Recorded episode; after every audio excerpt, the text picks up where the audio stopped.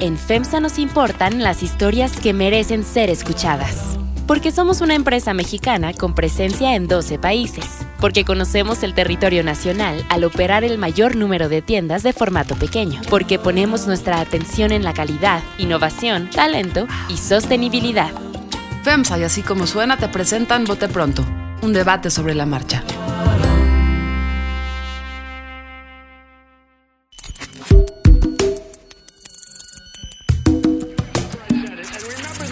Carlos Puch. María Scherer Ibarra. Ignacio Marván Laborde. Jesús Silva Herzog Márquez. Este era uno de los grandes orgullos del gobierno de Peña Nieto, gobierno asociado con la corrupción. Es que no sirve para hacer política. En Bote Pronto, un debate sobre la marcha. Bienvenidos a Bote Pronto en este martes, con dos días de atraso, pero creo que toca celebrar al Partido Revolucionario Institucional, que cumplió años una vez más, lo celebraron, y el orador principal eh, fue un no priista, creo que eso ya dice algo, eh, y no asistió el que antes llamábamos, ¿cómo le llamamos? El primer priista de la nación, Jefe nato. el jefe nato. Y regresó a los estatutos como el No jefe fue, del partido no, en el pero- 2013. pero él no fue a celebrar. Entonces, María, ¿cómo viste la celebración del PRI? ¿Qué dice? ¿De qué, nos dice lo que pasó el domingo? Si es que nos dice algo de cómo está hoy el revolucionario institucional. Pues eso dice la liturgia, ¿no? Que el último año el presidente le cede el honor al candidato para no hacerle sombra. La verdad es que el candidato está en sombras por otras razones. Y bueno, pues es el aniversario 89 y no me quiero imaginar cómo va a ser el 90 en estas condiciones, ¿no? Con el PRI a lo mejor en tercer lugar. Tendrá que, tendrá que, reinvertir, que reinvertirse forzo- forzosamente porque de otra manera el del año que viene va a ser algo más parecido a un, a un entierro que a una celebración. La celebración del 90, Bueno, pues como van a este paso, porque fue poco. eh, sí, ¿no? Hay una Sí, transformación no, extraña, ¿no? No se siente que haya sido un pastel muy rico el de el Fue del mejor la fiesta del ¿no? viernes, dicen, ¿no? La taquiza. La taquiza de el de- de- Del candidato del PRI. Y si acaso hubo pastel era de chocolate amargo. ¿Cómo llega Chucho? Pues yo creo que llega, llega muy, eh, muy maltrecho, sobre todo porque mm, pues creo que su, su gran eh, base política, que era eh, ser eh, pues una resistencia en los estados, que tenía en las localidades una estructura y una maquinaria que seguía funcionando a pesar de todo, es la que se está desmoronando, creo que es la que se está rompiendo. Y en ese sentido sí creo que con un gobierno tan impopular, con un presidente tan desprestigiado, es, es un partido que no tiene pues ni el sostén de, la presidencia, ni tampoco la, tenacidad de las, eh, de las bases políticas tradicionales del PRI. Entonces sí me parece que está haciendo agua por muchos lados. Pero yo, la verdad hay que pues, eh, revisar con calma qué es lo que pasó con el PRI en el sexenio de Peña Nieto. O sea, todos dijimos, se va a restaurar, se re- regresa al poder, hablamos de la famosa restauración y resulta que la conducción política de Peña Nieto sobre el gobierno y sobre el PRI fue catastrófica, fue desastrosa. Es decir, Peña Nieto llega en el 2012, en el 2013 cambia los estatutos para poder pasar sus reformas estructurales y también asume, digamos, la conducción y, y el liderazgo del partido, incluso en los estatutos como presidente de la República. Luego, pues nada más veamos cómo fue el destape. O sea, nos hizo evidente que, este, que él designaba Sí, sí, sí, sí, por, él por, le llamó la, la liturgia, ¿no? Entonces, tras. Sin embargo, ese, ese, ese contexto con un partido, eh, con un gobierno que encabeza, eh, que encabeza el partido, que encabeza ese partido, en primer lugar, pues unas reformas estructurales que pues ni dan frutos ni tenían el respaldo que tenían más allá de la de esta. La crisis de, de seguridad que le estalló y el- los destapes, digamos, de corrupción escandalosos te hacen un partido que llega a la elección, pues, a la sucesión presidencial del 2018 prácticamente sin candidato y sin expectativas de poder, de, de mejorar a nivel presidencial y a nivel de las gubernaturas. ¿eh? Sí, porque yo, más bien, yo no sé si esto tiene tanto que ver como las reformas o etcétera. Yo creo que tiene que ver con un problema de conducción política, de conducción política a lo largo del sexenio, etcétera. Porque también queríamos hablar un poco, oye, yo creo que ahí está la clave de lo que les va, le puede pasar hoy en los estados al Partido Revolucionario Institucional. Eh, habían, digamos, cedido Chiapas porque lo cedieron a un verde que solo existe en Chiapas, pero lo habían cedido y hoy tienen gravísimos problemas para volverse a poner de acuerdo. Eh, habían eh, de alguna manera eh, reconquistado Yucatán eh, y, y todo indica que van a volver a perder Yucatán este año. Habían conquistado Jalisco a mitad del sexenio pasado, bueno, no a mitad, perdón, pero habían, El- el habían renacido en Jalisco después de, De dos gobiernos de dos panistas. gobiernos panistas y hoy tienen un opositor que puede dejarlos en tercer lugar en Jalisco. Es decir, es decir, hubo un problema de conducción, de conducción política en los últimos 10 a- 10 años. Yo no solo creo que Peña, también creo que el final eh, del sexenio pasado, Humberto Moreira, etcétera, en los estados, que los ha dejado con muy pocos poderes regionales reales, ¿no? Eh, eh, y que yo creo que también de eso se trata. No sería raro si pierden Veracruz, no sabemos si con Moreno o con el Frente. No los veo compitiendo en Puebla y también quién sabe quién va a ganar, pero no se les ve compitiendo en Puebla, que es otra gubernatura que importa. Es decir, sí creo que se, se abandonó una parte nacional, ¿no? Sí, no, e- es un problema no solo del gran liderazgo que es el presidente, sino también de los de los liderazgos locales.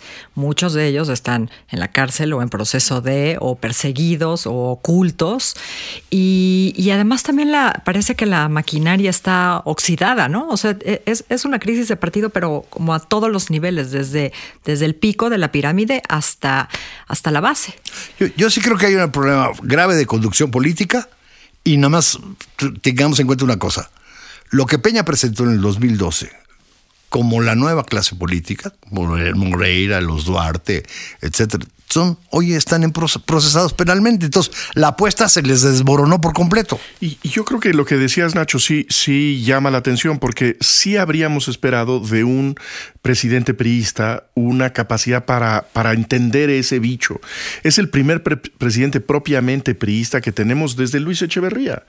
Eh, a partir de López Portillo han sido, eh, fueron presidentes respaldados por el PRI, pero no, no conocían el animal, no, no, no habían hecho Externos política dentro.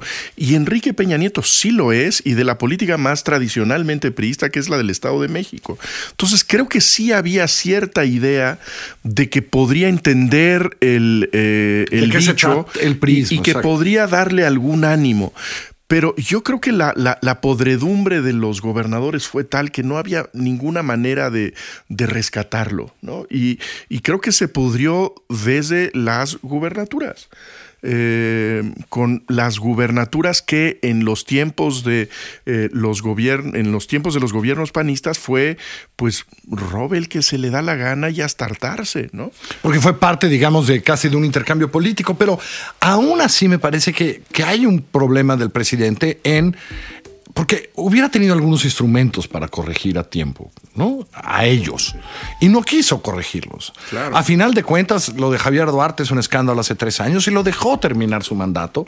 eh, lo dejó ir a esas elecciones como gobernador y apenas un mes antes de que de todas maneras fuerza. Y dejó a César Duarte terminar cuando ya había escándalos con Duarte y dejó a Roberto Borges terminar cuando en todo el mundo entendía los escándalos que estaban. Es decir, eh, a ver, yo recuerdo al presidente Salinas quitando gobernadores a diestra y siniestra y todos eran priistas porque le estorbaban, porque no le funcionaban, porque afectaban su imagen, ¿no? Eh, eh, con un autoritarismo muy salinista pero intervenía en esos, ¿no? razón. Y hay, hay algo con lo que el presidente no puede, ¿no? Ninguno de los escándalos tuvo que ver con una iniciativa de la autoridad federal. Ninguno. Eh, nunca vimos a la Procuraduría iniciando investigaciones. Fue cuando el escándalo había estallado de tal manera que no le quedaba de otra.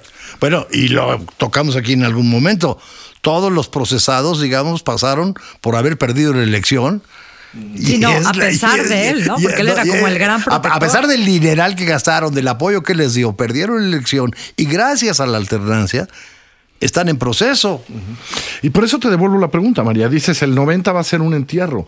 Yo no sé si va a ser, no sé si hay algo peor que un entierro, pero eh, pueden llegar, habiendo perdido las nueve gubernaturas que están en juego, en este año, habiendo quedado mal en la, en la presidencial, y yo de verdad que si es segundo o es tercero, no habrá mucho que discutir. Puede quedar en un segundo lejano del primero. A Margarita no la Eh, subiendo como a Margarita no, para, que quede en cuarto, no la veo, no la veo. lugar, el, el cuarto Ey, lugar puede estar en disputa. ¿eh? Valores, ya está ahí Consuelo Sáizar, que es de pura estrategia electoral. Y un nieto lejano de Gómez Morín, ¿no? Según me entiendo. Eso ya Bueno, le es que ya nos habían ofrecido antes la renovación, ¿no? El- eso se supone que era el nuevo PRI. Pero con, o sea, si- ante una derrota como el 2, yo no sé si va a haber 90. O sea, un poco lo que quiero pensar es que si hoy, y tal vez es la última pregunta que pongo en la mesa, si, si la catástrofe es tal, viendo quién hoy dirige al partido, una vez más, un hombre que nunca tuvo actividad partidista que se le conociera, un hombre más bien cercano al grupo tecnócrata en el poder, si el PRI va a ser otra cosa, pues, ¿no? Yo creo que ese bicho es inmortal. Se va a transformar, quién sabe. No sé si para bien, pero es inmortal. ¿Tú crees que ese bicho es inmortal? Lamentablemente sí. ¿Tú crees que ese bicho es inmortal? Pues mira, yo, yo creo que depende de qué pase en el Congreso. Eh, yo creo que lo, lo- lo que puede suceder en el frente, si no es exitoso, es eh, la pulverización de, esa, eh, de esas bancadas, en donde el PAN puede llegar a tener una representación en el Congreso muy limitada y a lo mejor el PAN, el PRI, eh, finalmente puede tener una presencia en el Congreso que le haga resistir con la respiración artificial que le puede llegar otra vez del Estado de México. Ahora, el- el- es decir, yo sí creo que es determinante. El panorama de los gobernadores no se ve nada alentador para el PRI. El peso que realmente tenga en el Congreso y qué papel va a jugar, digamos, en el Congreso, si puede completar o no completar o, no completar una mayoría. Pero el problema que tiene el PRI, más allá de su influencia en, las decisiones de, de- de poder que dependería del Congreso, es la crisis que tiene con los votantes. Y el futuro de un partido y el poder de un partido depende de los votantes y ahorita no veo cómo va a recomponer su relación con los votantes. No tiene el personal para hacerlo, para recomponerse más allá No de pues, tener cierta capacidad de participar Y en la corte. No tiene, no tiene, no tiene ni siquiera a, a alguien que poner de ejemplo, ¿no? Si, no sé, habría que ir a Colima a ver cómo está gobernando el priista y decir, mira, todos van a gobernar como Colima. En fin, bote pronto dedicado al Partido Revolucionario Institucional, es nuestro regalo de cumpleaños al PRI. María, gracias, muchas gracias. Gracias a Gracias, ustedes. Jesús. Gracias. Gracias, Nacho. Esto es Gracias a Bote todos. Pronto. Nos encuentran así como suena.com en Apple Podcast y en todas las demás plataformas digitales. Que les vaya muy bien. Vote pronto. Un debate sobre la marcha. En